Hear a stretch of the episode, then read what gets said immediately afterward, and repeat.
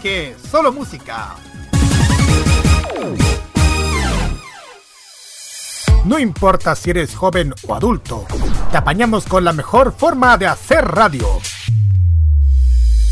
Ponte en modo radio, es más que solo música. Modo radio presenta. El pasado mes de septiembre, una extraña cápsula ingresó ilegalmente al país procedente de un laboratorio de Oriente. Todos aquellos que la consumieron presentaron extraños síntomas, entre los que se encuentran rasgado de ojos, piel amarillenta, lenguaje en un habla extraña y deseo por la música y las series animadas del país del sol naciente.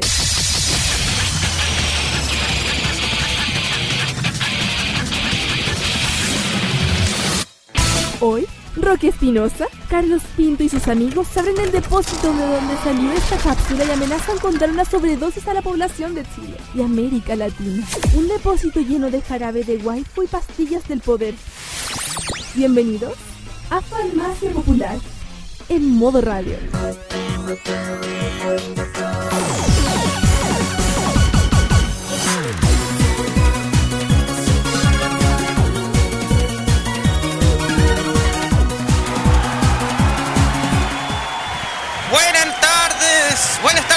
Buenas tardes Latinoamérica, buenas tardes mundo. Sí, no estamos equivocados, estamos bien a la hora correcta, son las 4 de la tarde con 32 minutos de este día, jueves 15 de noviembre del año 2018. Comenzamos con una transmisión especial de Farmacia Popular a través de este modo de hacer radio. Somos modoradio.cl en este día caluroso, por lo menos acá en Santiago de Chile ya con 29 grados en la capital. Soy Pedro Galleguillos, el que maneja los controles, que conduce por esta vez este capítulo. Gracias a Roque Espinosa por la oportunidad, por si acaso. No te estoy dando tantos derechos, oye. Ah, sí, pues. Pero No, es po. algo bien especial, pues. Claro, sí, lo verita. Ya.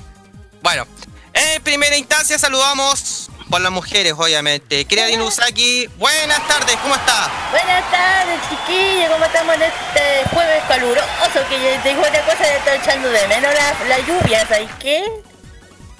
No sé tú. Bueno, la tormenta dejó la, la patada. La cagá ya, la patada. Claro, la cagás. Pero se echa de menos, ¿sabéis qué? Con este calor ya lo echa de menos ya. medio melancólico en ese caso, pero bueno, cada uno, cada uno por su lado. Eh, Así es. desde Las Condes nos conectamos a Curicuri, Curicó Unido. A Curicó Unido, ¿no? A Curicó. Roque Espinosa, buenas tardes, ¿cómo está? ¿Qué tal? ¿Cómo están? Muy buenas tardes, amigos oyentes de modoradio.cl. Desde acá, desde la ciudad de Curicó, mi lugar laboral durante la semana. Y hago este paréntesis un poco a mis actividades para poder participar en este capítulo especial de Farmacia Popular, que ustedes saben va a ser un capítulo que dentro del correlativo va a ser el 76. Igual vamos a tener programa el día sábado, pero la ocasión de hoy es muy, pero muy especial. De hecho, lo repitió nuestro estimado colega Pedro Galleguillos. Vamos a tener una gran sorpresa para todos nuestros oyentes. Así que aquí, por lo menos pasando el calor, un calor que aproximadamente tiene que ver unos 30 grados acá, con facilidad. Así que privilegiado de participar con ustedes en este capítulo especial y para no alargar tanto, para saludar a nuestro último contertulio, a usted la palabra, Pedro, a partir de ahora. Oigan, fal- le faltó alguien. Ya va, ya va, ya va. Tengo que presentar primero al Carlos. Por eso, alcalde, te estoy diciendo. Por eso, Ah, ya. Ya, también saludamos a nuestra voz institucional y que también colabora en farmacia, Carlos Ignacio Pinto Godoy. Buenas tardes, ¿cómo está? Muy bien, Pedro, muchísimas gracias y buenas tardes a toda la gente que escucha Modo Radio. Sí, estamos, es- este es un día súper caluroso, pero esta tarde vamos a, a- a ponernos muy loquillos, por, por así decirlo, porque hoy día tenemos un invitado súper especial que vamos a detallar más adelante. Sí, sí. Así que todo listo para este programa especial de Farmacia Popular que estamos haciendo en estos momentos en vivo. Perfecto. Las redes sociales ya están habilitadas, facebook.com slash modo radio CL, facebook.com slash farmacia popular. También estamos en el Twitter, arroba modo radio CL, arroba farmacia popular MR Y también nos pueden escribir en el WhatsApp y Telegram más 56995330405. Ya, llegó el momento. Llegó el momento de momento. Oye, pues tienes que poner un- alguna lo que te mandé, pues Pedrito, si no así no, no, no vale ni la pena. Pues. Ah, Ah. Un- cualquiera, de las, cualquiera de las tres, yo creo que el, el tercero que te mandé, yo creo que debería ser ¿y dónde lo dejaste en todo caso? en tu mensaje personal. Mensaje Recuerda que estamos pescando el otro. Estamos desde, estamos desde otro estudio. Ajá, Sí. ya. No, el estudio. El estudio 45 estamos acá. Ya, sí. ¿Pero les Ahí. parece? Ahí, oye. Ya. No, no, no ha llegado nada. Pero. Ahí, ahí lo mandé en el general porfiado. Ahí, ahí, ahí. ya. Atento, atento, atento, oye. Muy atento. Ya, el Bueno, calor, oye. está- Ya, el calor. No calor. estamos, no estamos en el, en el quasi late, así que No. Ya. Ya, ¿sabes qué? Que alguien lo tiene que presentar. Eh, ya, yo. ya. Mira, eh, prepare los redobles de tambores, Pedro. Vamos. Ya. Bueno, ahí llegamos a la... Así es. Bueno, el- como dije, como dije, el farmacio popular, los, los- las sorpresas los- y son promesa. El invitado especial es... Ponga canción, por favor. Por Espérate que está. Está en Chuchunco City todavía. Chucha, mierda. Ya tenemos problemas ya. DJ, mano. Descríbelo. Ya. Descríbelo, mientras. Es una persona conocida mía, fami- alguien que quiero mucho, familia mía, quiero mucho, mucho, mucho y se lo agradezco de todo corazón. Eh, es de la televisión también y, y, eh, pertenece a un programa que se conduce en la red en la noche. Ah, ya. Ah, sí. No solamente ahí, ha sido también eh, grupo, eh, ha sido parte de uno de un grupo muy conocido en las redes sociales con un con que se llama ¿Ah? Con una que ha participado en un grupo conocido. Muy conocido en la, en la red en la radio y en, el en las redes sociales. Lo digo Dígame pa- es parte de era es parte de generación VHS es más ni nada menos que ¡Pausa Lama musical! No, ya. Pedro. No, Dígalo. que todavía está Chuchunco City. Ya, ¿sabes qué? Vamos a presentarlo. Nada más.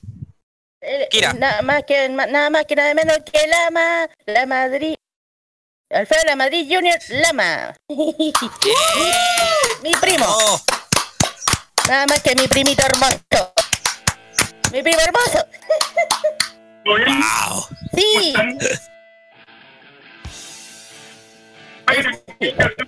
Nunca más en mi vida en una radio online. Que damos la bienvenida Alfredito bienvenido al programa Formato Popular Espérate, vamos a. Está, está en este. Espérate. bájale no le creen, güey. pero, pero, Espérate, vamos.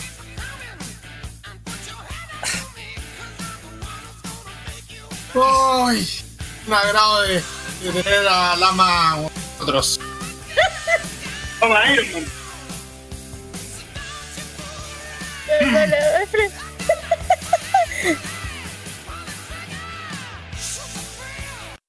ya Ya, ahora sí, sorry. Suficiente.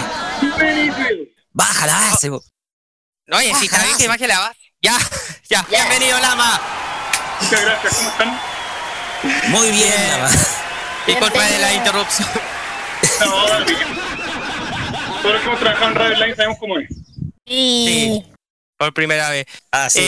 Eh, Bueno, las preguntas a partir de ahora lo pueden hacer también ustedes eh, a través del Facebook, del Twitter, del Instagram de Modo Radio también, las redes sociales de Farmacia y en el WhatsApp o Telegram más 56995330405. A partir de ahora, ya. ¿Y cuál es el hashtag de el hashtag para esta oportunidad? El hashtag es Lama en FP.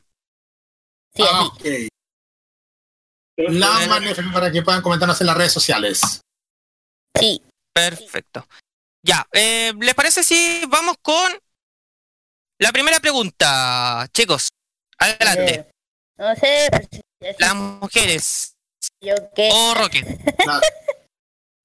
No, comienza por las damas. Comienza por las damas. Obvio. No, le digo aquí.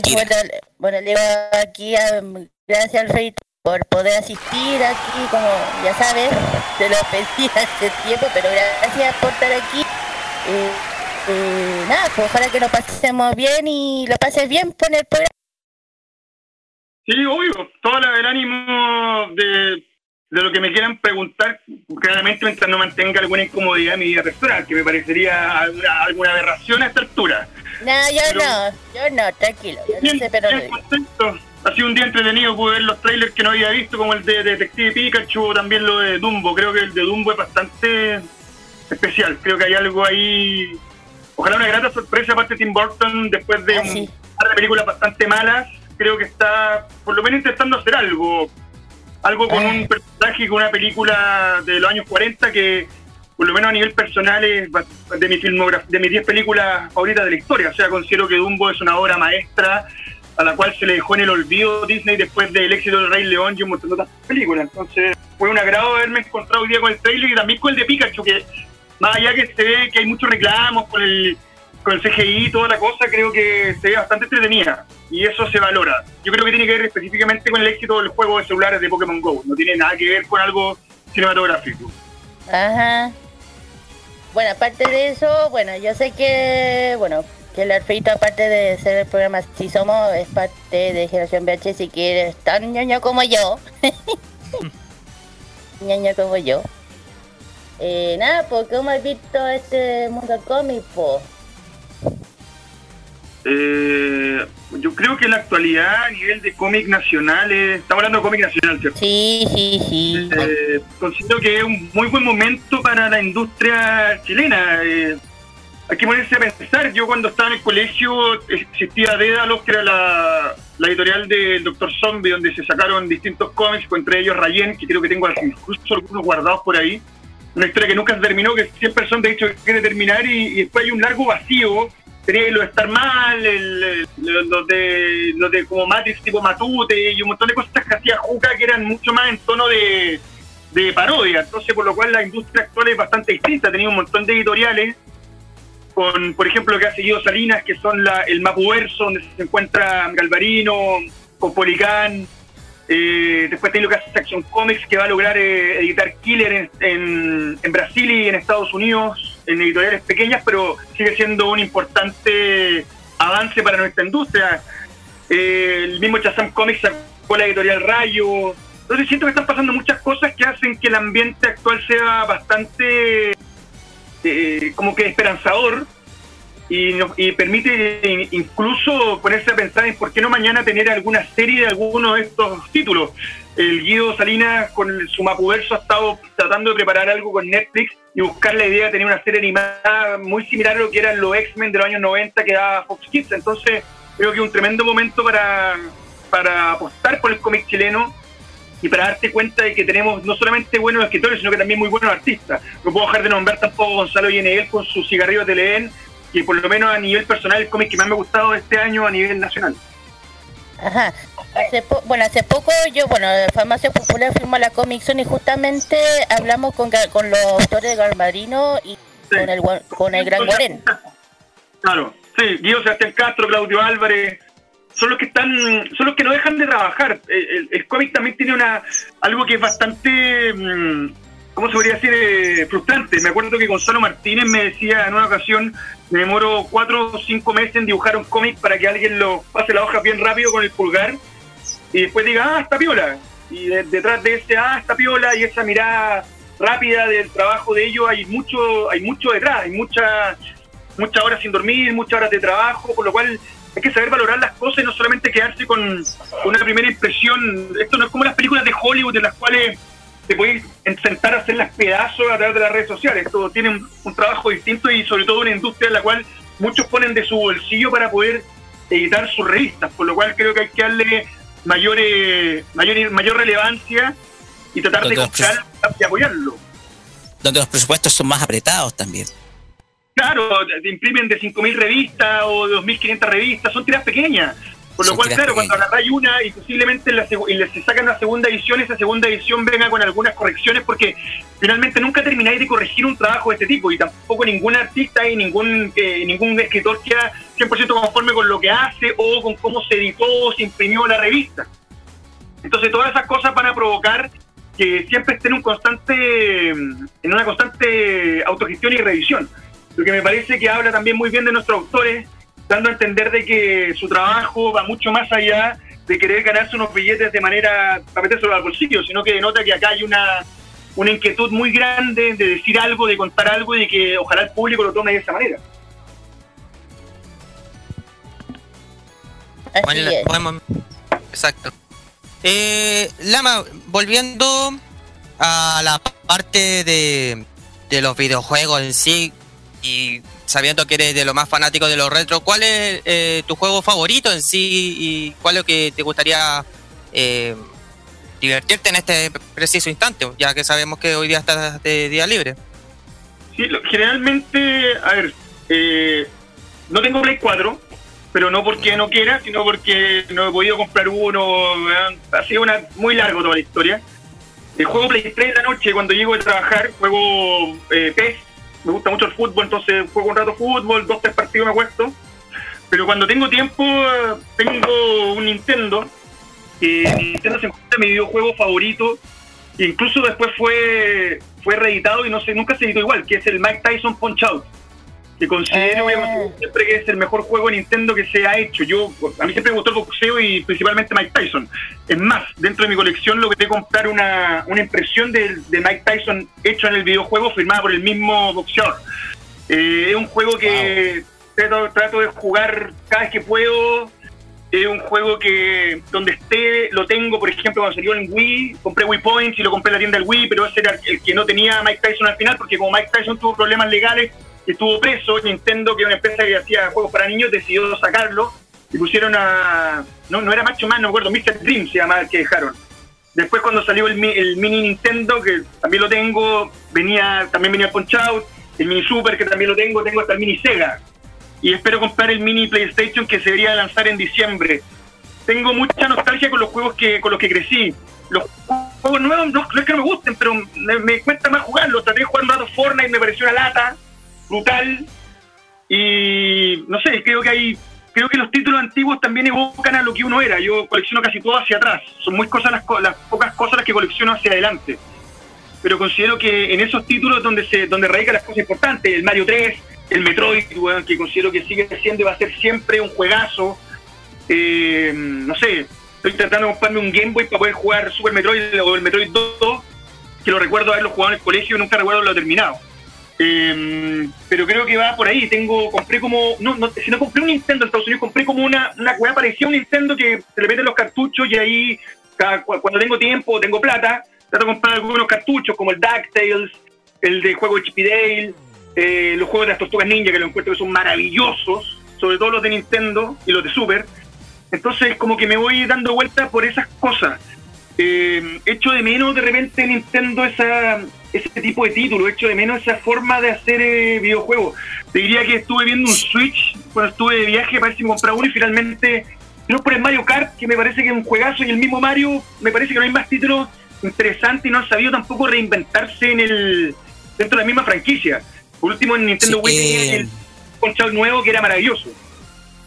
Mira, eh, Lama, a mí me tocó jugar, tú mencionaste el Tortugas Ninja de Super Nintendo que está catalogado como uno de los mejores beaten up de la historia.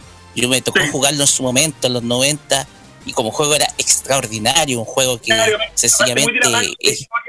y yo creo que era muy importante, que era muy de la mano de la historia de la serie animada. Que eso también es un error que cometen muchos videojuegos cuando tratan de, de- yo recuerdo era chico y en los 90 sobre todo una explosión de, de hacer videojuegos de película, me acuerdo de los locos Sans, de Game Boy y un montón de títulos, así que en realidad no le hacía mucha justicia a la película, era muy raro, veía la película y jugar el juego no tenía muchas veces nada que ver, los mismos juegos de Volver al Futuro incluso en Sega.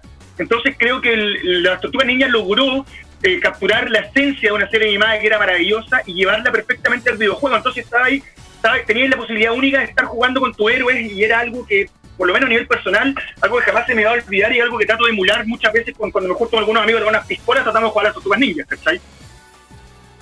Así es. Sí, pero como si es uno de los mejores juegos, sí. Sí, uno de los mejores beat'em up en la historia, de hecho. De, de ese formato de juego. Sí, sí, que lo que pasa es que además, pienso que era una época donde jugar de dos al mismo tiempo era bastante raro. Venía del Nintendo donde jugaba primero uno, primero Mario, después Luigi. Entonces la, la posibilidad de jugar a dos al mismo tiempo ya era una revolución para nosotros cuando éramos Innovador. chicos. Y Creo que eso era como wow. Claro. Era algo innovador en esa época. Sí, piensa, hoy día, hoy día juego, weón, puta, los cabros se conectan en línea, weón, y juegan, weón, la mitad del curso, weón, conversando por un fono, lo que me parece la raja, pero al mismo tiempo me parece preocupante. O sea, antes había que juntarse a jugar y eso conllevaba un montón de cosas más. Creo que jugar desde tu casa con otro weón y hablarlo por teléfono es bastante fome. Ajá. O sea, lo que me pasa a mí, yo no... No, no, no, creo que la gracia es juntarse a jugar en la, la reunión, como juntarse a ver películas, pero si vaya a ver Netflix uno en su casa, el otro, el otro en su casa, weón, y mandarse un par de WhatsApp me parece casi ridículo. Sí, pues sí. y- En general, antiguamente se compartían los momentos.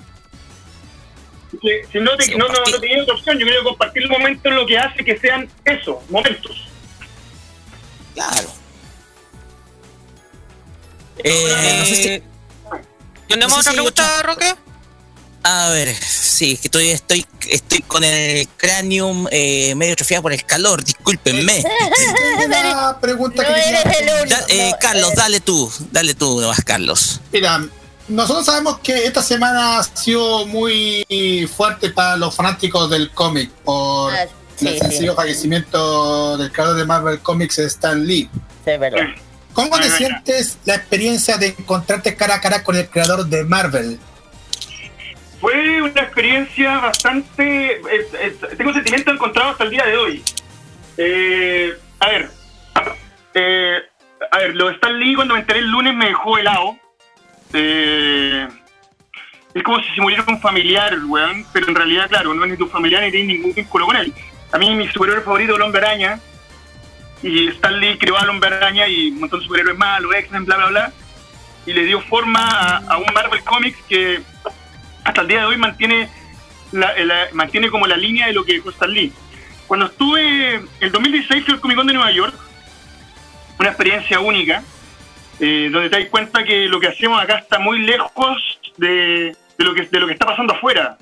Y no solamente a nivel de, de organización de eventos, sino que a nivel de todo. Yo, de verdad te digo, los cosplayers que vi afuera, weón, dan ganas de tomarse fotos con los weones. Así una weá, pero yo que en realidad el cosplay, que le tengo mucho respeto, no, soy muy fanático, pero imagínate que Comic Con y estaba todo el mundo disfrazado, me tuve que comprar una máscara para no quedar como fuera de esta, de esta fiesta, de esta celebración. Eh, cuando compré las entradas, que compré, perdón, compré el pasaje en enero y el Comic Con en octubre, el pasaje de avión, compré las entradas cuando salieron, logré agarrar entradas solamente para dos, dos días de los cuatro. Bastante difícil, perdón, sobre el teléfono. Fue bastante difícil agarrar entradas. Y posteriormente a eso se anunció que iba a estar Stan Lee, que iba a hacer su última presentación pública. No se iba a presentar en ningún evento más, aunque creo que se presentó en uno un día posteriormente, no recuerdo cuál es. Y era la única oportunidad de poder, eh, comprar la foto o el autógrafo. La foto valía 100 dólares, 120 dólares creo, y el autógrafo lo mismo, 120 dólares. Era bastante era bastante caro porque la que venía después creo que era Ponte Eleven y valía bueno, 50 dólares.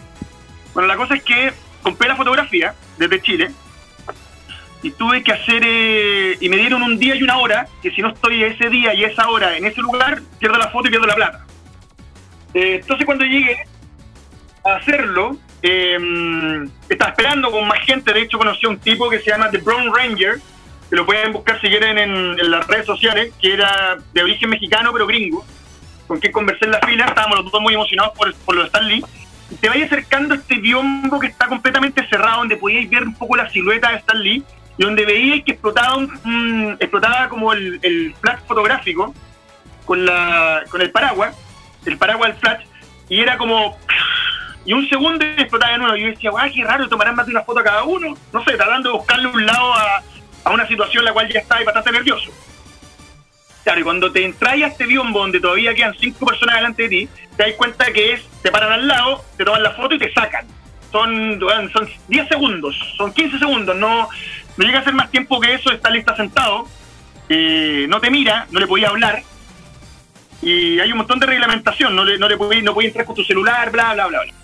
Entonces cuando me toca a mí, yo llego y le, pongo la mano en la espalda y le digo en inglés, obviamente le digo, Stan Lee, viajé desde Chile para solamente para conocer me queda mirando y dice como, that's my boy, así como, este es mi muchacho. Y claro, escucho un grito, miro para adelante y me tiran el platazo. Y cuando estoy todavía con los ojos, como yo soy muy ciego, estoy todavía con los ojos así medio, como con la luz, ya me, me habían sacado para afuera y me estaban pasando la foto. O sea, fue ese momento y nada más. Ahora, ¿por qué lo quería hacer? Porque, ¿Por qué no preferí eso en vez del autógrafo? Yo que soy coleccionista de cómics y todo, porque quería estar al lado de alguien que inevitablemente marcó, marcó un precedente en mi vida, marcó un precedente en mi forma de ser, en mi forma de leer los cómics, en mi forma de entender muchas cosas. Para mí, para mí el Hombre Araña es ser siempre el mejor superhéroe de todos porque el Hombre Araña puede ser cualquiera.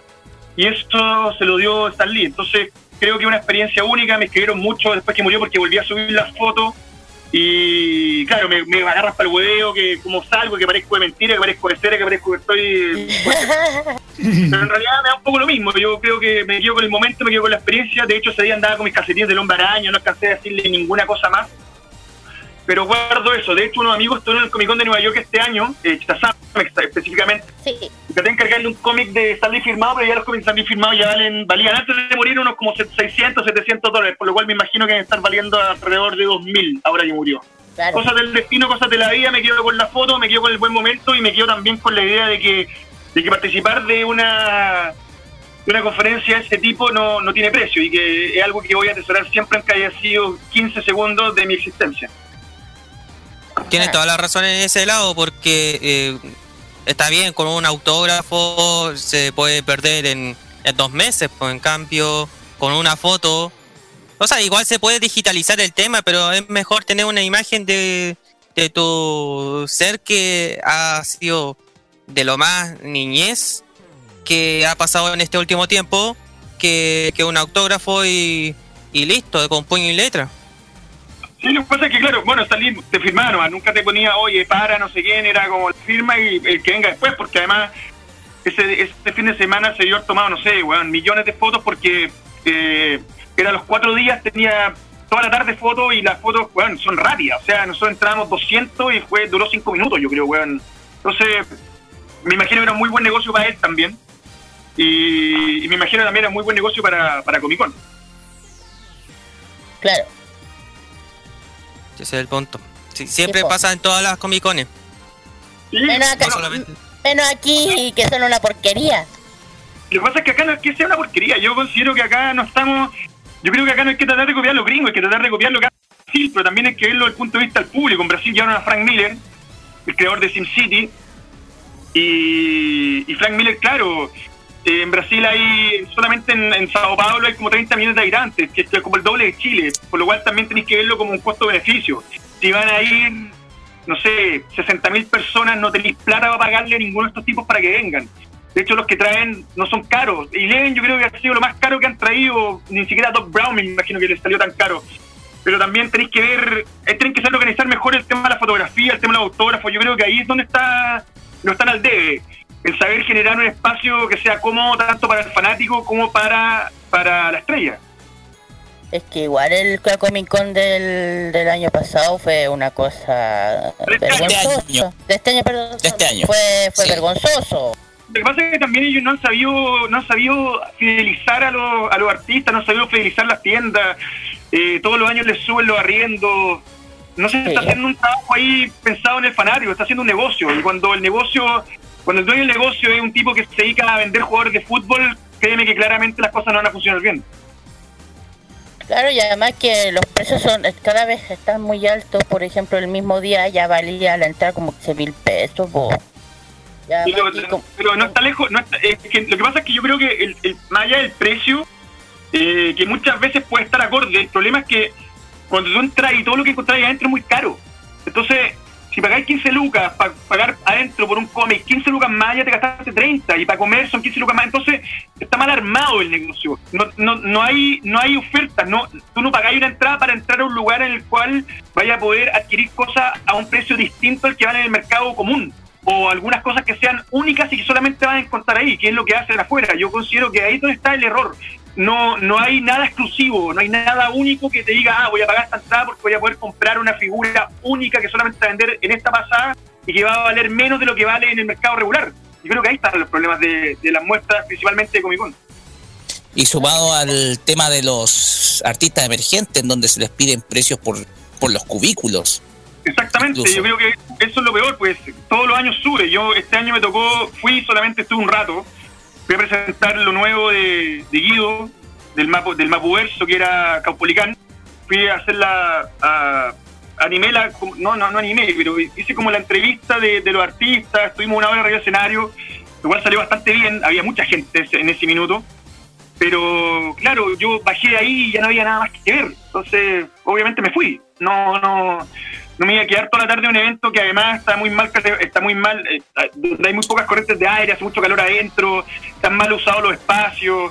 Había mucho espacio este año, más que otro que en otras que se nota que no los vendieron, no lo lograron armar. Entonces creo que esos son errores muy grandes.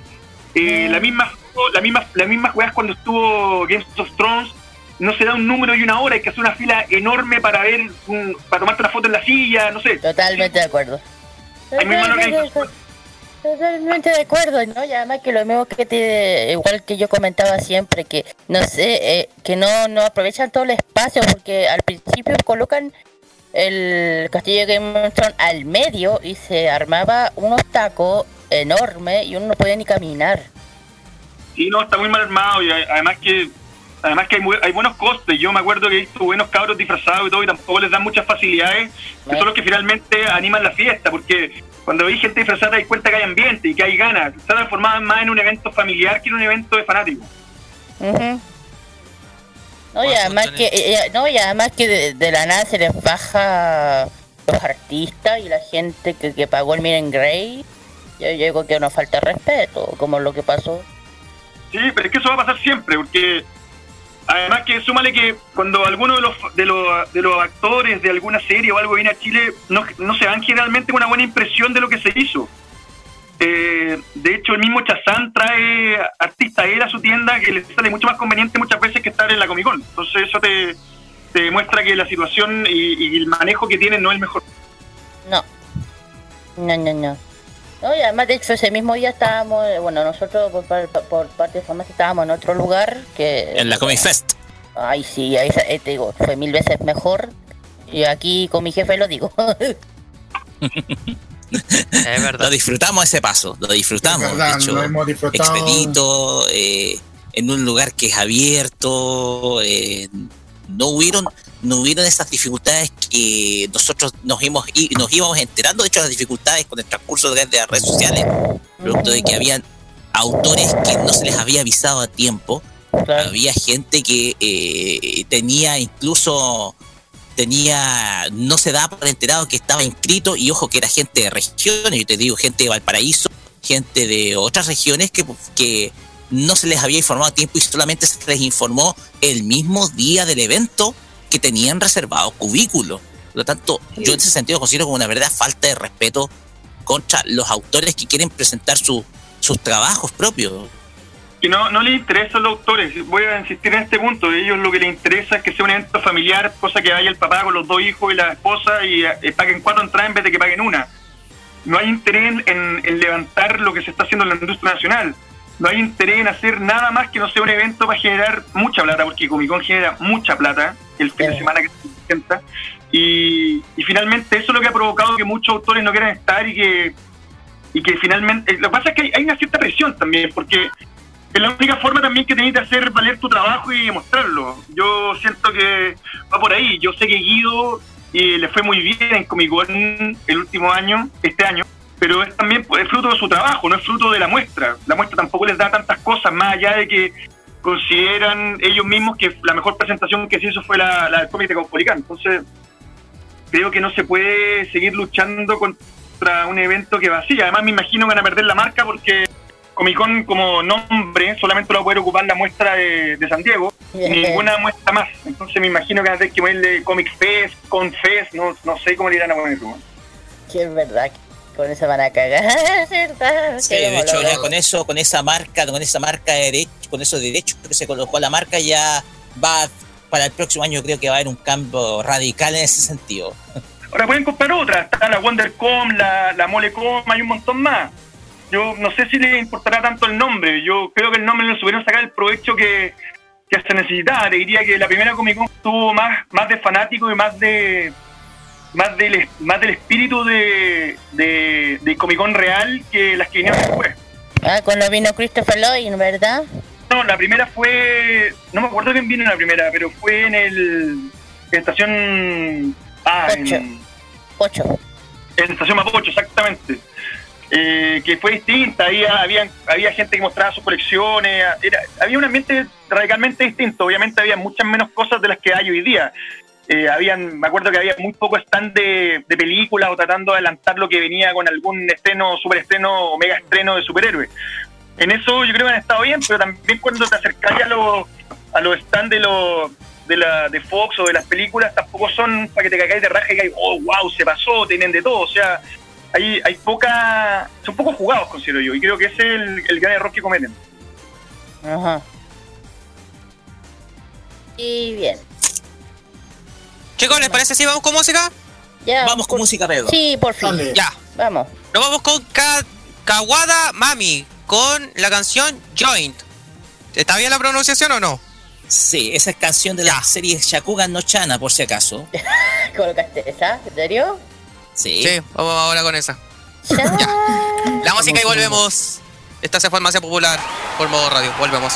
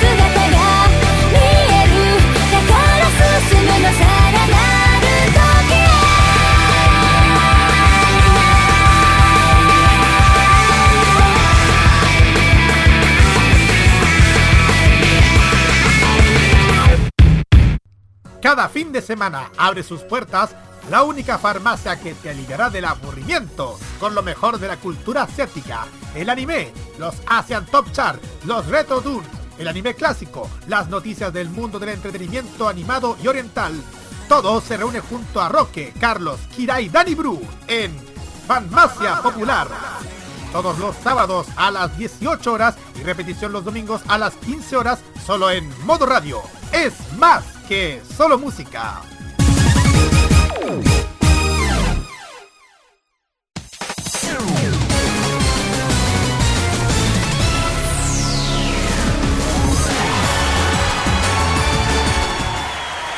Siendo ya las 7 de la tarde con 12 minutos, seguimos en este especial. 5 de la tarde. ¿A dónde te fuiste? Ah, me fui, me fui para el otro lado. Ya. Adelantaste en dos horas. Bueno, 5 de la tarde con 12 minutos, seguimos en vivo y en directo, somos modo radio.cl en este especial de Farmacia Popular, 29 grados en este preciso instante en la capital. Y estamos con nada más 29 grados. No habrá subido ya porque aquí está demasiado insoportable, lo digo. Que por lo menos acá en las oficinas centrales de modo radio Macul son 29 grados. Quizás ah, ya son como 30, 31. Mm, mm, ya. Ya. Seguimos. Sí, Seguimos con este especial junto con nada más y nada menos que a Lama de, de Así Somos de la Red y que también eh, ha sido experiencia eh, haciendo sus programas de radio por internet, también eh, por generación VHS junto con eh, Salfate. Eh, primero le voy a dejar la pregunta a Roque que la haga y después voy- me, me meto de nuevo para, para el lado de, de la- del área de las comunicaciones. Roque. Alfredo, mira, eh, ¿cómo ha sido tu ingreso a los medios de comunicación, sobre todo a la televisión, que es un medio que, digámoslo, en los últimos cuatro años ha estado viviendo una crisis la industria? Y a la vez, ¿cómo ha sido tu trabajo en eh, medios online que han principalmente, la, como podemos decirlo, la han llevado en los últimos años, producto de que ya con la digitalización el Internet ya podemos tener medios más abiertos, un poquito más libres y ya no tan atados a una línea editorial. ¿Cómo fue ese, esa experiencia tuya ingresando tanto a televisión como a medios de comunicación, como ejemplo los online? Eh, Es que lo que pasa es que hay muchas diferencias. Yo empecé a trabajar en televisión a los 23 años y trabajé ahí en pantalla, después trabajé muchos años detrás de pantalla, editor periodístico, guionista y un montón de otras cosas. Nunca dejé de trabajar en televisión en realidad, algunos años por ahí que anduve medio perdido. Em, yo creo que la...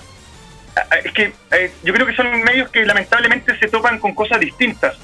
El 2015 cuando estaba sin pega, había terminado de trabajar en Avanti de guionista, programa que hizo la red con Leo Caprile de concurso. Eh, me quedé sin pega y quisimos hacer, eh, quise hacer generación VHS en televisión y finalmente por el tema de la, de la crisis de la industria no, no se pudo hacer. Y llegamos a New Radio a hacer el programa, que finalmente duró alrededor de dos años, con bastante éxito en realidad, un éxito que tampoco nosotros pensábamos que iba a ser así, pero también iba en base a la necesidad de hablar de ciertos temas que no se estaban tocando en ningún lado. Eh, gracias a Generación VHS volví a la televisión en el fondo y, ahí llegué así somos a hacer lo que estoy haciendo actualmente. Creo que la diferencia es muy clara. la televisión se dedica a remediarse con- eh, constantemente y a, y a buscar eh, generar solamente audiencia sin importar el contenido que se esté entregando. La- los medios online, por último, tienen cierta libertad y cierta sinceridad en lo que quieren contar y decir. Y creo que ahí es donde está el gran éxito o, o el triunfo que tienen, en la forma en que abarcan ciertos temas y la mirada que se le da, porque la televisión, más allá que trabajen expertos en muchas áreas, generalmente se dedica a tener gente que marque rating y eso es lo único que importa porque lo único que le interesa a, a toda la plana mayor de un canal son los números. Es casi como una cosa así tipo de, así como si fuera una multinacional. Eh, el medio online por último mantiene mantiene sus ideales y sus ideas, sus ideales principalmente en base a, a querer contar algo y contarlo de la mejor manera, sin importar si tiene agrado o no en el público. Y te das cuenta que hay muchos temas que la televisión jamás tocaría y que tienen mucha reverberancia para los medios online. durante toda la semana me preguntaron si íbamos a hacer el tema de Starlina si somos y yo creo que no había ninguna posibilidad de que se pudiera hacer. Yo alcancé a decir una cosa muy pequeña en medio del programa, pero sería todo. Y creo que la gente sí quería saber y sí quería escuchar un poco más acerca de, un tipo como Starlina. Entonces siento que la cosa va por ahí. Creo que el medio online tiene siempre muchas más ganas y es mucho más abierto en su pauta de temas que la tele. La tele se cierra solamente a, a, lo, que, a lo que pasa en el día a día. Si te das cuenta, hoy día las mismas noticias tienden, muestran memes en las noticias. Bueno, los memes están en las redes sociales. O sea, un meme no puede ser noticia, no puede estar dentro de una galería fotográfica en un medio como La Tercera, El Mercurio cualquier, o cualquier otro. Eh, lamentablemente hoy día la televisión se hace en base a lo que tenga más cliqueo y los cliqueos no significan nada. Eh, entonces creo que las diferencias son abismantes y creo que cuando la televisión se dé cuenta de que de que el tema del contenido va para otro lado, va a lograr recuperar al público que durante tantos y tantos años ha, se ha dedicado a perder. venía de vuelta de, de, Orlando este año y me tocó estarme con un niño chico que mm, en el avión me, cambiaron de puesto, me tocó estarme con un niño de, de 10 años que era fanático de los superhéroes que no ve televisión, sino que consume todo por YouTube. Ese niño no va a ver nunca televisión y nunca va a acercarse a un medio como ese porque no hay nada ahí que le interese y ese es un público que perdimos radicalmente y que no, y que no lo vamos a lograr captar. La televisión, eh, el rating y todas estas cosas es como subir y bajar de peso. Subir de peso es muy fácil, pero bajar de peso es muy difícil. Y cuando perdís, cuando perdiste espectadores o perdí audiencia, regularla cuesta demasiado. Y creo que ese es el daño que la tele no se quiere dar cuenta. Los ratings van a seguir bajando, van a seguir siendo bajos a pesar de que la medición no sea la mejor de todas, porque el rating solamente se encuentra en Santiago, el rating no se mide en las regiones, son 600 y tantos televisores que tienen la cajita y en base a eso se hace la proyección, así casi como la Fundación Futuro cuando dicen quién va a ganar la elección presidencial. Eh, creo que ahí está el triunfo y donde radica lo, bien que lo hacen los medios online, además de poder decir cosas que en otros lados no podéis decir. No sé, creo que la, es una guerra que vamos a tener que ver cómo termina en unos años más pero para mí sigue siendo lo que hago la tele un trabajo, no le doy mayor importancia que esa y, la gente que me quiera preguntar algo le respondo a través de mis redes, no, no va mucho más eh, allá. No sé si decir que extraño el medio online porque es muy sacrificado también. Eh, trabajé mucho tiempo gratis, pero también tenéis ese cariño inconmensurable del público que, lo único que quiere es que le entreguéis más, más y más. Entonces es como, es como complicado el modelo. También creo que el medio online no ha sabido capitalizar eh, las posibilidades que tiene a través de auspiciadores y cosas de ese tipo, tomando en cuenta que un auspicio online es mucho, mucho, mucho, mucho más barato que un auspicio en televisión y puede llegar a, muchas más personas que la misma tele. Entonces, creo que la cosa va por ahí, pero también un programa como Así Somos se, se, da por YouTube y, lo ven gente en toda Latinoamérica, Guatemala, Nicaragua, México, Argentina, Perú, Uruguay, que es de los lugares donde más me escriben eh, diariamente.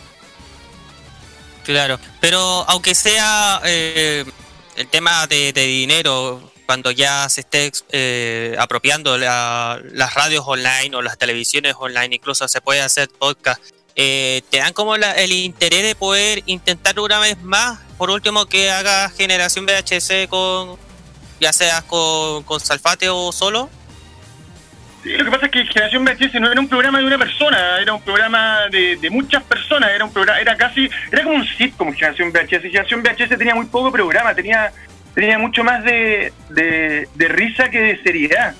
Eh, era, era, más, era más divertido que informativo muchas veces, pero, pero también se lograba llegar a discusiones importantes que al fin y al cabo cuando podías discutir de un trailer, me acuerdo que el que más discutimos fue el Escuadrón Suicida, eh, lográis ciertas cosas y lográis generar eh, en la gente eh, modos y formas de ver el cine y entenderlo también, que creo que ese era el único aporte que pudimos entregar a través del programa, pero como te digo antes, creo que eh, no, son, no era un programa de un solo hombre, era un programa de muchas personas y que todas tenían un rol distinto y que hacía que la cosa funcionara. Eh, yo creo que por eso es el culto al mismo al mismo programa que se acabó hace más de un año y, la gente sigue preguntándome cuándo va a volver y si se va a hacer y, qué pasa con Generación VHS. Yo, Generación VHS se acabó, quedó ahí y no sé, no sé si va a volver. Yo por lo menos mantengo siempre las ganas y la ilusión de llegar a hacerlo en televisión porque creo que era mucho más visual que auditivo. Creo que se podían hacer muchas más cosas a través de la cámara que de, que de la solamente de la voz. Buen punto que, que detallas la más. Em, Carlos, tienes una pregunta dando vuelta. Sí, eso es como ya que estamos hablando de generación VHS, ¿cómo se originó este proyecto? Tal como lo hemos mencionado. Eh, yo me iba a quedar sin pega y me encontré con Salfate en el canal a quien no veía hace muchos años porque cuando empecé a trabajar en televisión trabajé con Salfate y ahí lo conocí y me tocó vivir con él dos meses en, la playa, weón. Y le dije que teníamos que sacar este proyecto, bla, bla, y cuando llegamos, llegué a mi casa, le dije que lo tenía escrito y era mentira, llegué a mi casa en la noche, me tomé un pack de cerveza, lo escribí y lo presentamos al canal y avanzamos hasta etapa y finalmente acá guardado hasta que un amigo, el ruso, lo tomó y lo llevó hasta Radio Online New, que, que hoy día ya no existe, creo que se cambió el nombre, se llama Big Radio. Y ahí nos dieron, nos abrieron la puerta y claro, el programa empezó desde el minuto uno a funcionar, porque había mucha química entre nosotros y poco a poco se fue sumando más gente, Claudio Álvarez, el mismo Chazam, etcétera, etcétera, etcétera. Entonces, creo que el programa después fue tomando vida propia y, cuando un programa toma vida propia, eh, las cosas funcionan y, y, no, y pasa a ser no de los que lo hacemos, sino para ser del público. Eh, y eso yo creo que fue el quiebre y eso hizo que el programa tuviera el éxito y la reverencia que tuvo. Hicimos tantas cosas en Generación VHS que ni siquiera me, logro acordar de todas las que se hicieron. Eh, recuerdo que el último capítulo que hicimos en New habían como 30 personas ahí porque era el último que se hacía. Recuerdo una niña que un día llegó a la radio, tocó la puerta que venía desde Talca, que lo único que quería era estar ahí, verlo en el estudio. Nos pasaba mucho eso, que la gente quería ir a, estar allá. Yo alguna vez dije a modo de broma en la radio que se iban, que llevaran cerveza y, y bueno, yo no recuerdo haber tomado más cerveza en mi vida que durante que cuando hicimos Generación VHS. Entonces creo que creo que quedó ahí, creo que el culto quedó ahí. También me doy cuenta que que nadie ha sabido emular lo que, lo que pudimos hacer en ese momento. Incluso habían programas de mucho antes que tampoco no llegaban ni a los tobillos. Creo que, y, como te dije, creo que tiene que ver porque hay un minuto en que las cosas, cuando empieza, cuando estáis parado en algo y todo empieza a funcionar, toman vida propia. El programa ya al final funcionaba solo, no había ni siquiera que armar nada. Muchas veces ni siquiera hacíamos pauta, ni mucho menos, sino que no sabíamos que había salido un tráiler, conversábamos el tráiler y de ahí saltábamos otra cosa, y saltábamos otra cosa, y saltábamos otra cosa, y las preguntas del público. Entonces creo que eh, ese tipo de proyectos son los que finalmente quedan. Eh, la gente no tiene la esperanza de que vuelva. Yo, yo no me cierro a nada. Yo, yo ojalá que vuelva, ojalá que no vuelva. Eso va a depender de, otros factores. Pero creo que creo que cuando cuando querí, cuando hacía con cariño y lo hacís porque lo sentí, y lo hacís porque te gusta, que es lo que nos pasaba a todos. Porque finalmente era ahí hablar, eh, lo que siempre me decía Salpati, acá estamos hablando de las weas que nos gustan a nosotros. No estamos hablando de las weas que te dicen que tienes que hablar. Y ahí es cuando las cosas toman otro curso y funcionan. Mm. ¿Quién? ¿Alguna pregunta, chicos? Eh, sí, volviendo al, lado de... Ah, Roque, perdona. No, no, dale, dale, Pedro, porque tengo una reflexión respecto a que esto último que dijo Alfredo. Adelante, le doy el pase. lo que pasa es que nosotros, como tú dijiste, que estos programas que, por ejemplo, Generación VHS, era algo porque simplemente a ustedes les gustaba conversar, era algo que muchas eh, algo que de las aficiones de cada uno, etcétera. Nosotros cada uno también acá, los que hacemos la farmacia popular, tanto Kira como Carlos y yo, tenemos un oficio, tenemos un trabajo distinto los medios, también Dani, también eh, incluimos también a, a, Lion.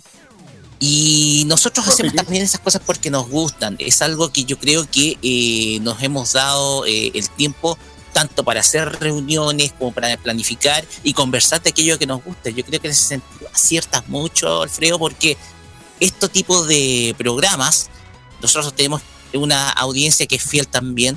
Eh, este tipo de proyectos uno lo hace, uno de estos proyectos lo hace porque les gusta, porque les encanta, porque nos gusta conversar de todos estos universos ñoños, como así, como así decirlo, y semana a semana trabajamos precisamente para ello. Y en ese sentido, eh, esa premisa sucede mucho, pero mucho en medios como ejemplos online, porque nos gusta, porque es algo que nosotros lo sentimos con mucha pasión. Más que nada, esa reflexión que tengo. Deja hacer un trabajo. Yo te voy a decir algo mucho más ridículo. Yo te diría que con, con el ruso, con Michael Bilwich, hice generación VHS durante 12 años, una vez a la semana, sentado la noche en su casa, tomando unas piscolas, hablando de lo que habíamos visto esa semana, lo que habíamos jugado. Entonces, eh, eh, quisimos llevar esa conversación o, ese momento a, una radio pensando, yo yo para serte sincero, el primer día que íbamos a hacer el programa le decía, le decía a estos güeyes, no nos va a escuchar nadie, weón. Es lo que pensaba yo. Y finalmente terminó siendo eh, todo lo contrario. Habían programas, creo que los sacaron de YouTube, que tenían 8.000 reproducciones, weón.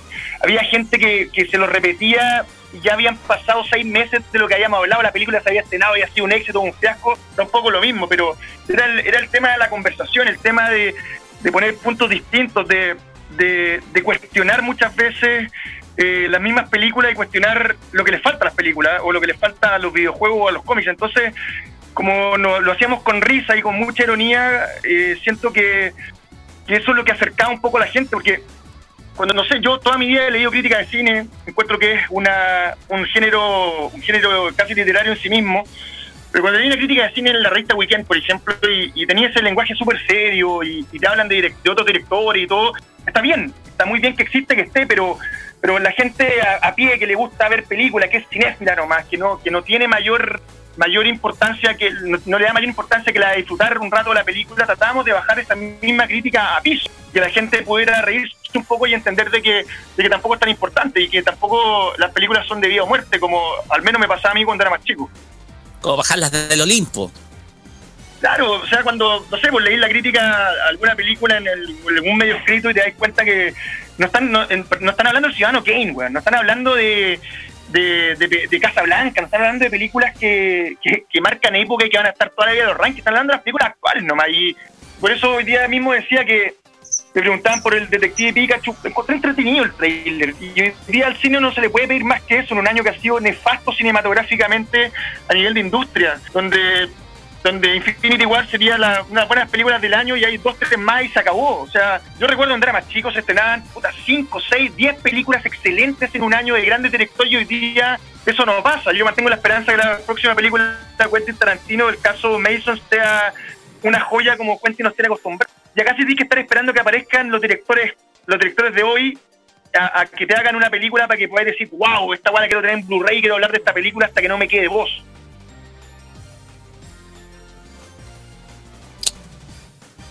Así es.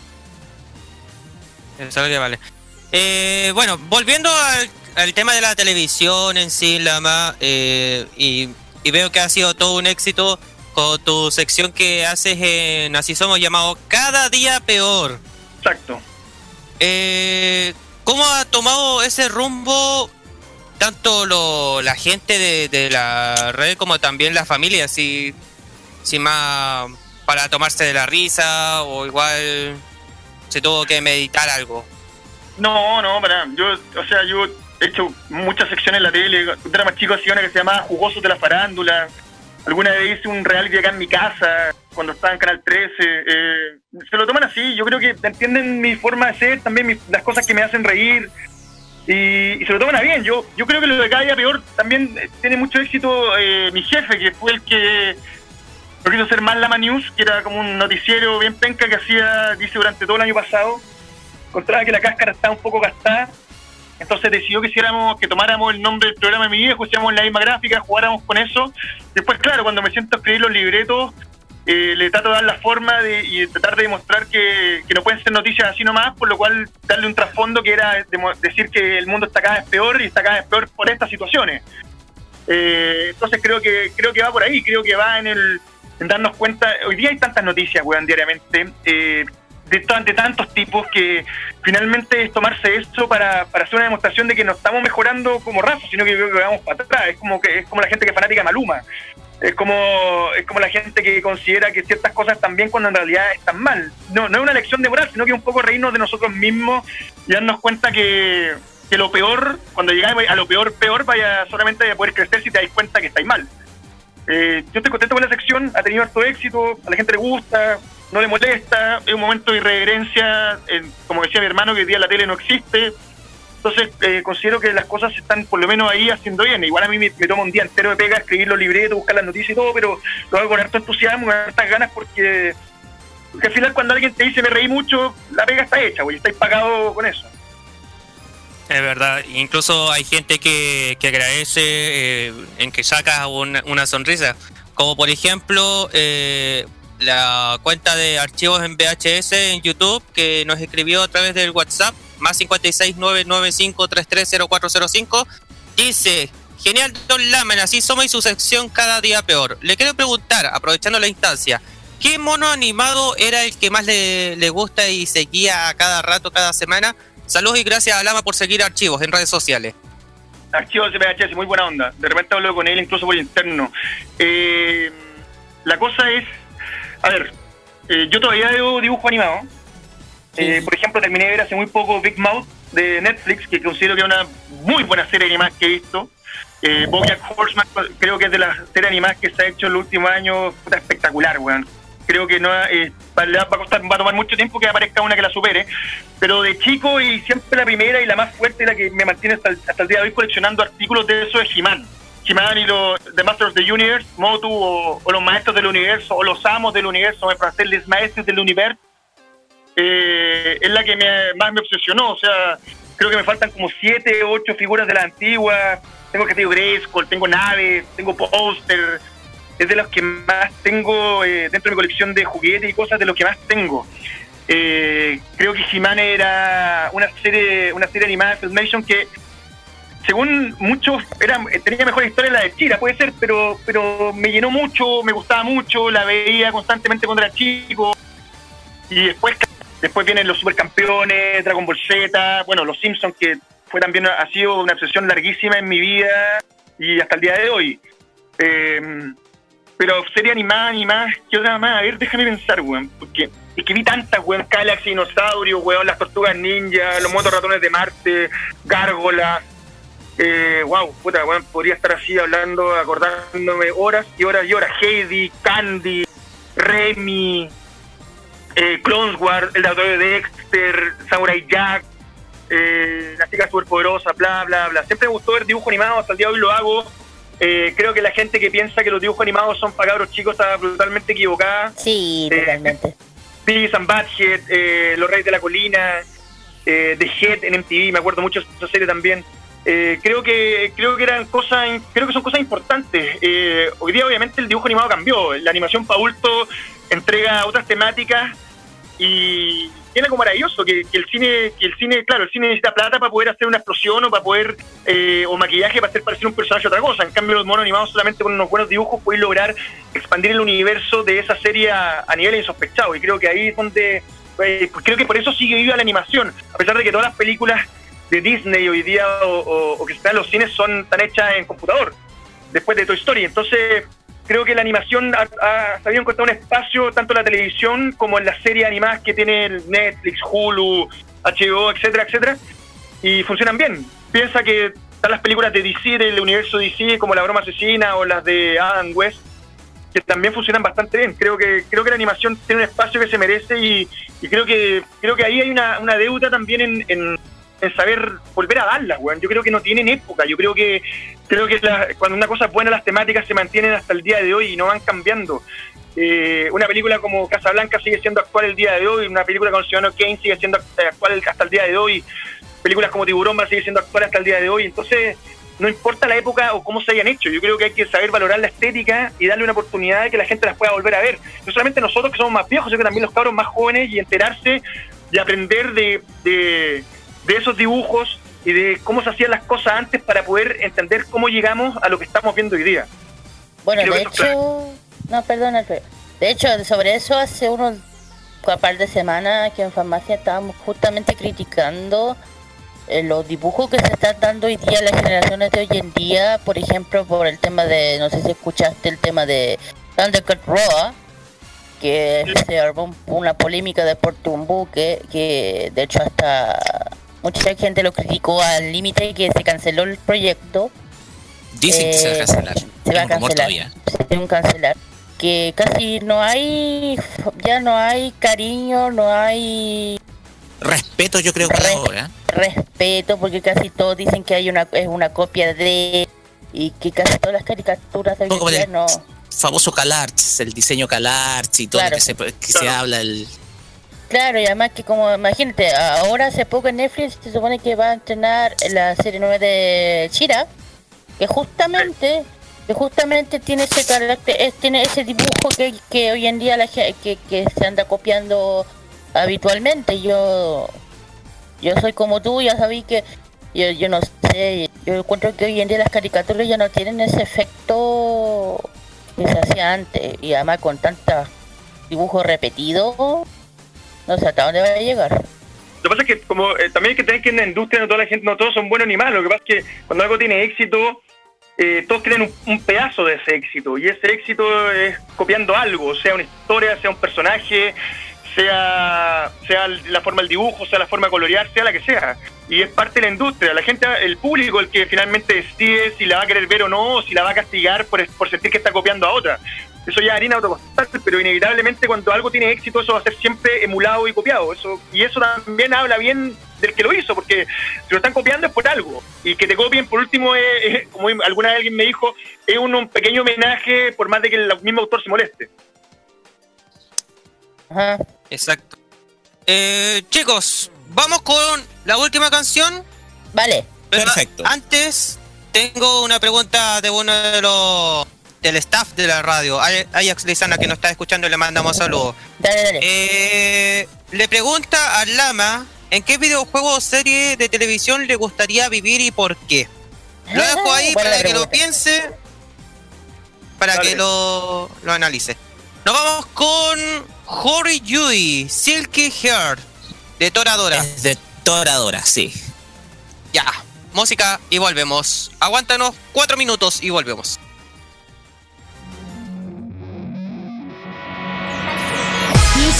24時間ずっと君のこと思うたびもどかしいこの気持ちただ溢れ返ってく。好きと言えば簡単なのに君が前に来ちゃうとキャラがそびえ私のことを邪魔して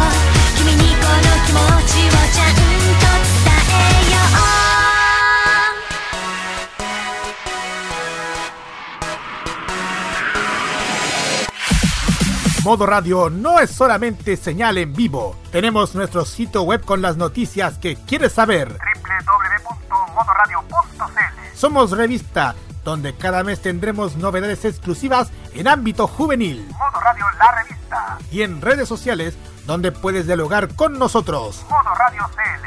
Este 2018 seremos más que solo música.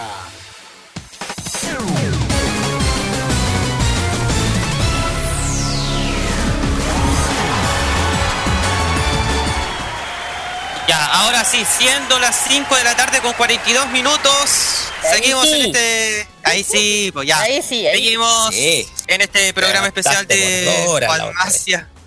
Oye, igual... Yo no soy Roque Espinosa que se equivoca el nombre del programa, por si acaso. Ah, por lo que me pasó, pero eso, eso es perdonable, Eso así que no hay problema. No hay problema, es perdonable eso. Sí, ya, Mejor no mejor digo no. Ya. bueno, digo nada. Vamos en la parte final de la entrevista con el Lama, que aprovechando de agradecer por este tiempo, que sé que ha estado un poco complicado de su, de su vida diaria, pero que ah, le damos las gracias a nombre de Modo Radio por esta oportunidad. Y nada, cualquier cosa que, que tengas alguna idea o algo, las puertas de la radio están abiertas. Sí. Eres bienvenido, Feito. Siempre. Bueno, volviendo a la pregunta del estimado Ajax Lizana, te pregunto a ti, Lama, eh, ¿en qué videojuego o serie de televisión le gustaría vivir y por qué? Que viviera en la vida real, obviamente. Claro, sí, eh, lo primero que pensé me acordé del Capitán N, una serie que hacía Nintendo que era como un Juan, que estaba jugando en su casa y terminaba metido en el mundo de los videojuegos con el King Hippo y un montón de personajes más. En realidad me pregunta bastante difícil, weón, porque eh, no sé, siempre me soñé con conocer Hill Valley de Volver al Futuro o Amity Island de Tiburón o también me hubiese encantado alguna vez estar dentro del, del Super Mario World. Eh, creo que creo que uno creo que de alguna manera uno vive en esas en esas cosas o las revive cada vez que se vuelve a encontrar con la película, con el juego con la serie. Me gustaba mucho, me acuerdo del No Mundo de Beetlejuice, también lo encontraba, pero a toda raja cuando era chico. Creo que es súper complicado porque al final eh, no podéis vivir de la fantasía, aun- aunque queráis hacerlo así. Eh, co- como me costó muchos años aceptar que la vida no es como las películas y, y finalmente cuando vas envejeciendo vas entendiendo que, que, ese tipo de conceptos que suenan muy bien y que a mí me encantaban eh, no se pueden llevar 100% a cabo. Pero, no sé, me encantaría conocer Ciudad Gótica, me encantaría conocer Hill Valley, me encantaría conocer Amity Island, me encantaría conocer el, mundo de Mario, me encantaría, me encantaría haber estado sentado viendo pelear a Little Mac contra el King Hippo, me encantaría, me encantaría conocer el no mundo de Beat, me encantaría eh, estar en el, en el pueblo de Stranger Things, etcétera. Creo que son, creo que lo veo más como algo turístico, como algo en lo que me gustaría radicarme, porque no, sé si necesitarán periodistas en, en todos esos mundos, como que siento que ese tipo de gente como que sobra.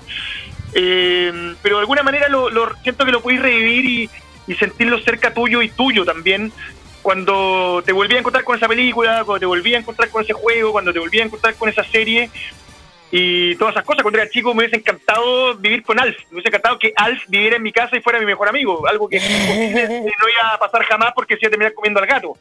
Entonces creo que creo que uno tiene que quedarse con, con, con la idea de vivir en esa película o en esa serie o en ese cómic o en ese libro o en ese juego el tiempo en el cual compartís con él y después quedarte con las mejores ideas y recuerdos de, lo, de, la, de las sensaciones que te provocó. A mí todavía hay películas y, y cosas que me provocan la misma sensación que la primera vez que las vi. Y eso es algo que es bastante agradable y bastante lindo porque no dejáis de perder la capacidad de asombro y la capacidad de enamorarte de lo que de alguna manera te marcó. Se entiende esa parte porque a mí, bueno, me pasa a veces con el tema, bueno, todos saben que yo soy terriblemente fanática de Sailor Moon. Muchas veces me imagino estar en Tokio. Eh, bueno, todos saben que es mi sueño ir para allá. Ir a Tokio y conocer esos sectores que justamente lo que uno ve en estas en las series de animación japonesa son reales son muy reales todo lo que ve la animación japonesa. Yo tengo siempre tenido la de, ir, de me, estar ahí, ¿cachai? eh, tanto la Torre de Tokio o en, Akihabara, que se ven casi en montones de series de animaciones japonesas, no, no solamente anime, también en películas.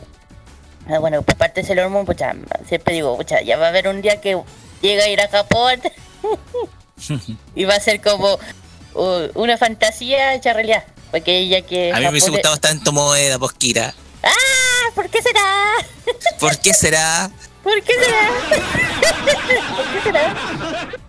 Ahora también hay que, le- hay que- yo le doy el lado positivo. A mí este año tuve la suerte de estar en Los Ángeles y en Orlando, por lo cual estuve en los juegos y en el estudio universal y claro, ese momento que te subía al juego King Kong o te subía al juego de Jurassic Park, puta, estáis ahí, po, estáis viviendo aunque sea muy falso esa ilusión y ese momento y yo creo que hay que quedarse con eso. Si tratáis de vivir toda tu vida a través de las películas, las series, vais a terminar haciendo lo peor que te puede pasar, que es no vivir tu propia vida y tampoco darle rienda suelta a tu propia imaginación y a la rebeldía que hay en tu idea. Y creo que hay que saber hasta dónde vivir y mantener la ilusión con todas esas cosas. Claro. Toda la razón. ¿Alguna otra pregunta, chiquillo? Carlitos, no, tú tenías ahí una, ¿no? Sí, tenía una. Dale.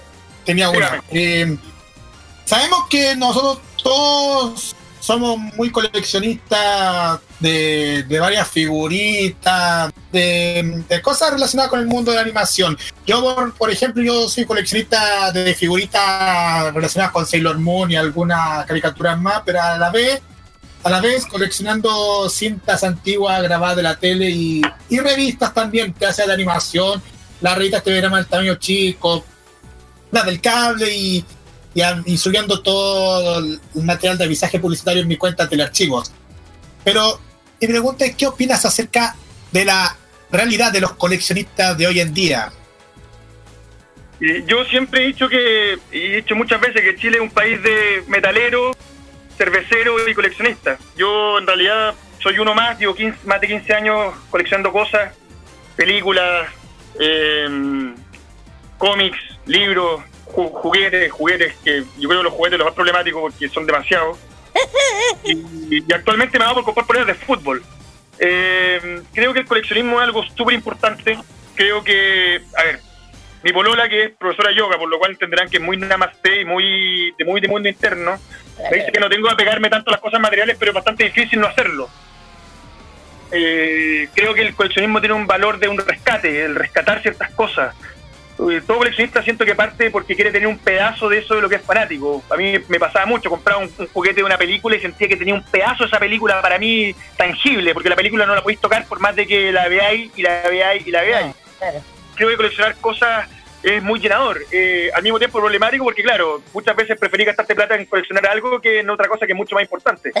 sí. Creo que las colecciones son importantes, creo que coleccionar cosas eh, no es que te haga mejor persona, pero te da un carácter te da un carácter especial y te hace valorar eh, algunas cosas que la gente las puede pensar que son basura. Lo que es basura para algunos termina siendo un tesoro para otros.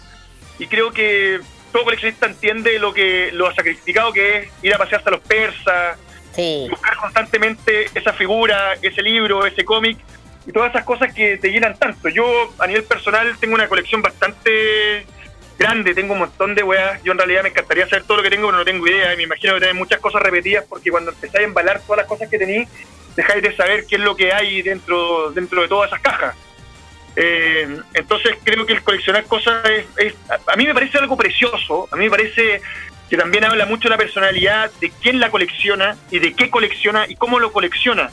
Creo que hay un tema súper importante ahí, creo que hay una hay un mensaje que dar y, y no tiene que ver como, por ejemplo, la tele, como el peso de historia, que el peso de historia le da un valor a algo que se compra y se vende después. El coleccionista tiene le da un valor a algo, pero además lo atesora y lo cuida como si fuera algo único y irrepetible, a pesar de que posiblemente de ese cómic, de ese juguete hayan 15.000 o 30.000 figuras más. Entonces creo que es muy importante el coleccionismo. Insisto, creo que este es un país de muchos coleccionistas, más de lo que nosotros llegamos a pensar. Lo que pasa es que, claro, hay gente que colecciona distintas cosas, desde filatería, filatería, eh, soldados de plomo, barcos de madera, juguetes de Jimán, juegos de Nintendo, etcétera, etcétera, etcétera.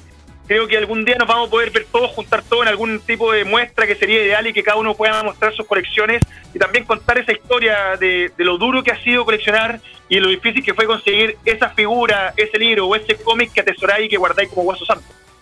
Claro, yo también entiendo, eh, cacho esa parte porque yo también soy coleccionista y eso ya todos saben. Toda la cantidad de weas que tengo. eh, Me acordé de la anécdota de mi hermana. Porque Ah. yo me acordé que yo había en el año 2014 había abandonado la, la comuna de Curepto y yo jamás me di cuenta. Y cerca de un negocio, yo hablo Curepto, una comuna chica, perdí en medio de la cerro y de repente mi hermana me cuenta, ¿sabes lo que encontré en la panadería? Que tú comprabas pan cuando te quedabas allá. En una parte donde venden juguetes había una muñeca nada menos que de Meilin, de Sakura Card Captor. Ah, sí, nos contaste esa cosa que... Sí, eh, esa esa cosa. es de esas anécdotas en donde de repente no sabes incluso cómo llegan esa, esa, eso- esos muñecos de que las series que son favoritas y no sabes, no te explicas cómo a veces pueden llegar a lugares como tan remotos y donde la gente le dice, la mira y dice, no, pero nada, le da lo mismo, pero aquellos que conocen la serie le dan el valor. pues. Claro, y como yo. Muchas veces la gente no sabe lo que tiene y, y muchas veces esas figuras llegan de rebote, llegan por todos, salieron. Puede que. ¿cachai? Es muy raro, eh, eh, es como cuando pilláis algo, es como cuando pilláis algo único en un lugar donde no debería estar. Yo creo que eso le pasa a muchos coleccionistas. Yo siento que esa, esa también es el rol del coleccionista, estar siempre mirando y buscando los lugares incluso donde no deberían estar esos artículos.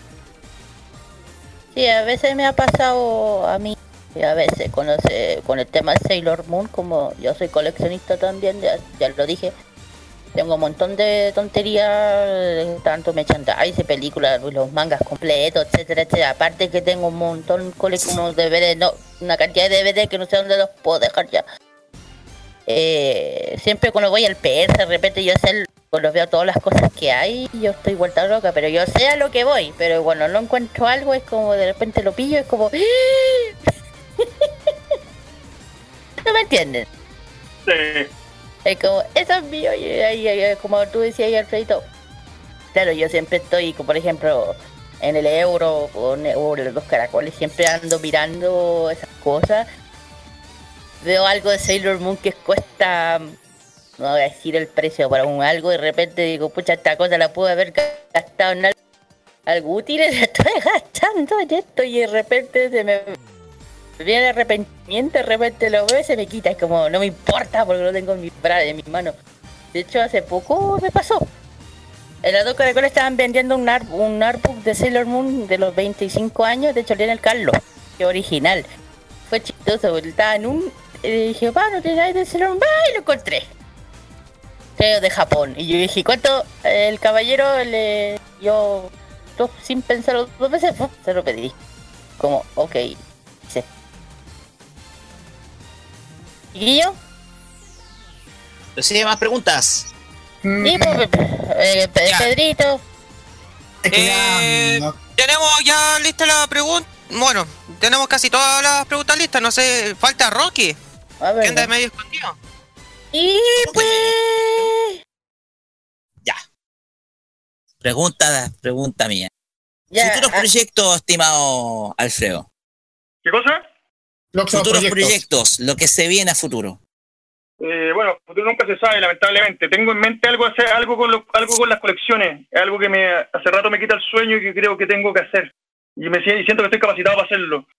Eh, en algún minuto voy a volver a hacer algo ñoño, no sé cuándo va a ser, no sé cómo va a ser, pero las ganas siempre están, a pesar de que cada vez tengo menos tiempo para estar revisando trailers o, o noticias relacionadas con el cine, los juegos y, y los cómics.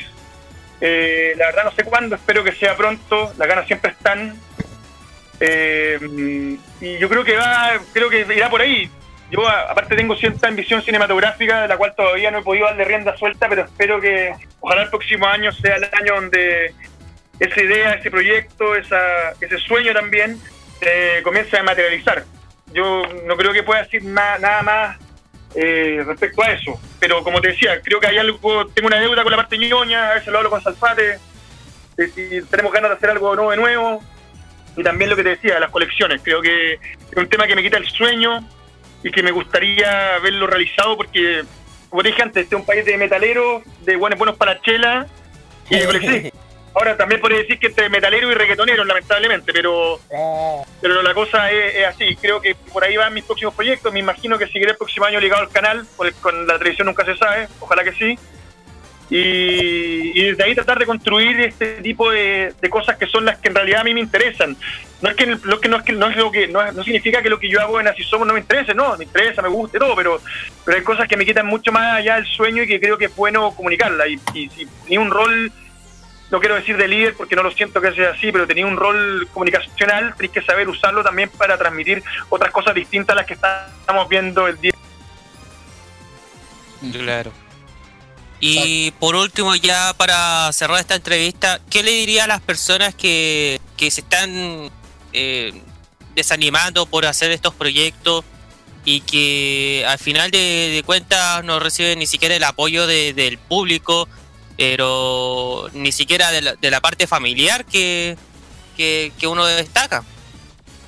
Muchos cabros me escriben diciéndome lo mismo, preguntándome la misma la misma cosa, me ha pasado muchas veces.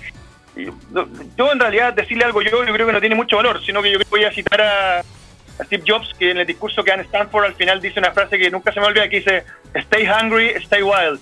Sigue hambriento, sigue rebelde, sigue sigue siendo alguien, no, no perdáis esa hambre, no perdáis esa, esa reverencia.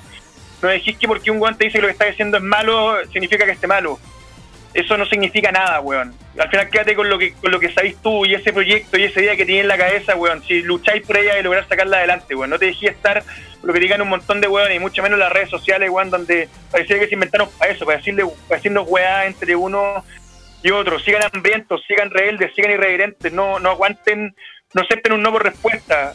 Véanlo como un después o un no ahora pero no como algo negativo para dejar todo de lado y trabajar o hacer algo que no te interesa y un día levantarte cuando seas más viejo y decir, puta, weón, si lo hubiese hecho, ¿qué hubiese pasado? A lo mejor. Creo que ese es el único consejo que les puedo dar, muchachos. O podría citar otra película, decir así como... eh, nunca duerman menos de 12 horas. eh, nunca jueguen cartas con un tipo con nombre de ciudad.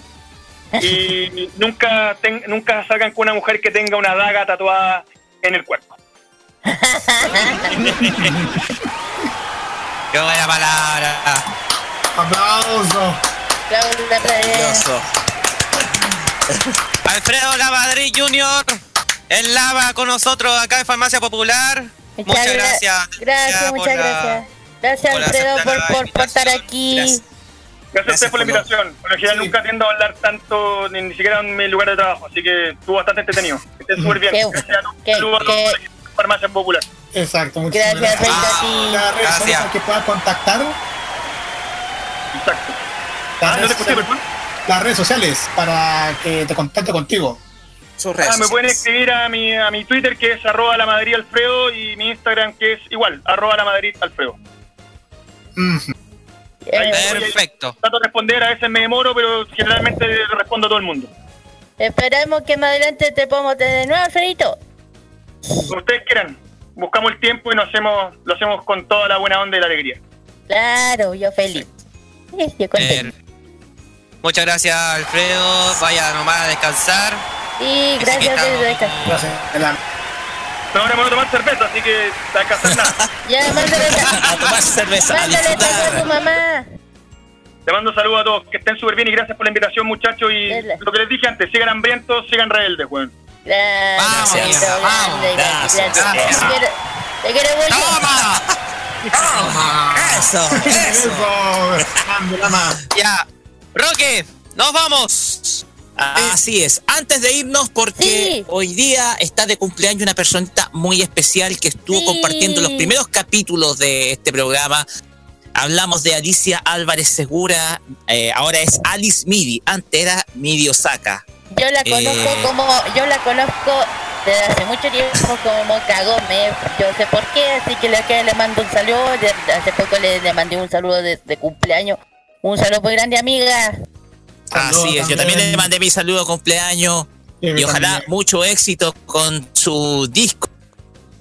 Mucho éxito, Vía mucho Láctea. éxito con su disco, con Vía Láctea, así que eh, este saludo de nosotros de Farmacia Popular va muy especialmente para ti, eh, Alicia. Así que muchos saludos, feliz cumpleaños, muchísimas felicidades. Ya saben, chiquillos, que ya el sábado se viene un programa nuevo de, bueno, de farmacia. Exacto. Todo lo que se viene con el tema de la comisión.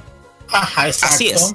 Las notas, todos los detalles de la cobertura de la Comic Zone van a estar en la en, en nuestro programa este fin de semana sábado y sobre aquellos que preguntaran también por los videos de nuestra de la Expo Hobby Maipú de esa épica cobertura No sé Pronto van a pasó. Eh, Ah, van a estar Ahí el estaremos, otro. estaremos Eh. detallando en los, próximos, en los próximos días vamos a estar detallando acerca de lo que se viene de este video de la cobertura, porque se nos viene, o sea, ahí nos quedan un poquito de detalles, Sí, pero va a estar bien entretenido. Y además, ya están chiqui... ¿Mm? Tengan paciencia chiquillos porque se, ya se viene pronto esa, ese video de la cobertura.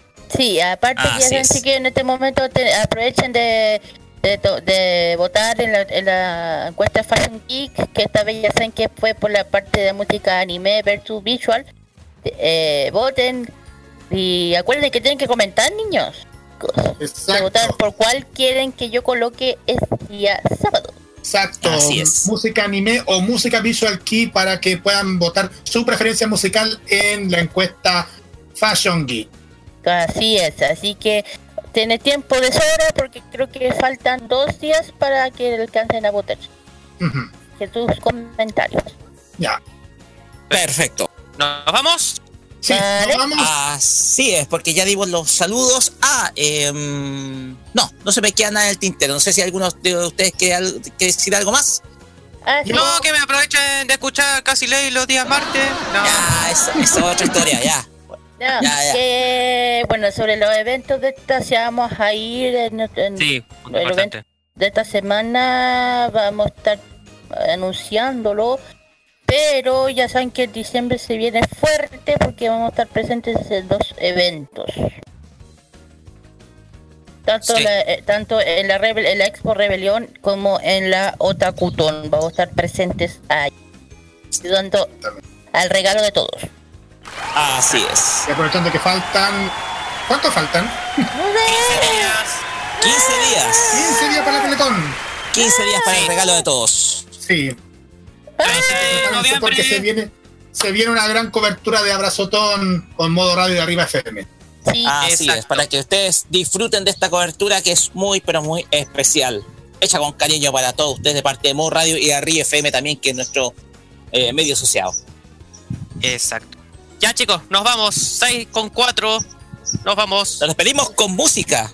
así Sí. es. es- Esta vez vamos... Tu tequila. Sí, vamos a, vamos, a, vamos a dejarles con esta música de una idol de, de la de- una idol de Corea de K-pop es Hyuna con la canción Ice Cream. Espero que les guste esta canción de esta gran idol del music de la música K-pop. Listo. Muchas gracias. Y nos nos, vamos. Nos vemos el sábado. nos vemos el sábado a las 6 de la tarde, hora chilena. Sí, sí. Así es. Muchas gracias. Gracias, Lama. Gracias, Pedrito. Y muchas gracias a todos los que nos están escuchando. Exacto. Muchas gracias y siguen en la compañía del modo hacer radio, modo radio.cl. Bye. Bye bye. Chao, Buenas chao. tardes, muchas gracias.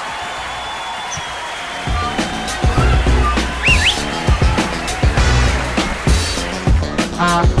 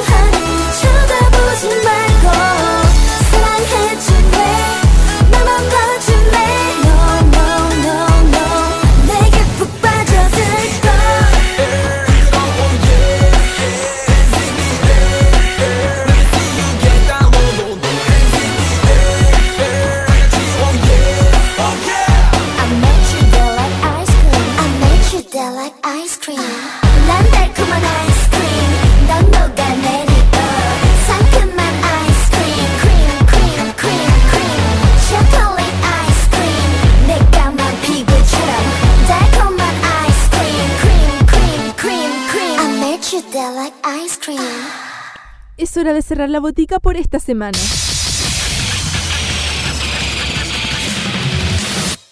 La invitación es para el próximo sábado para que recibas la dosis adecuada de anime, manga y música del otro lado del Pacífico.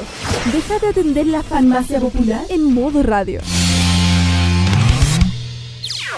Las opiniones emitidas en este programa son de exclusiva exclusiva responsabilidad de quienes las emiten y no representan necesariamente el pensamiento de modoradio.cl.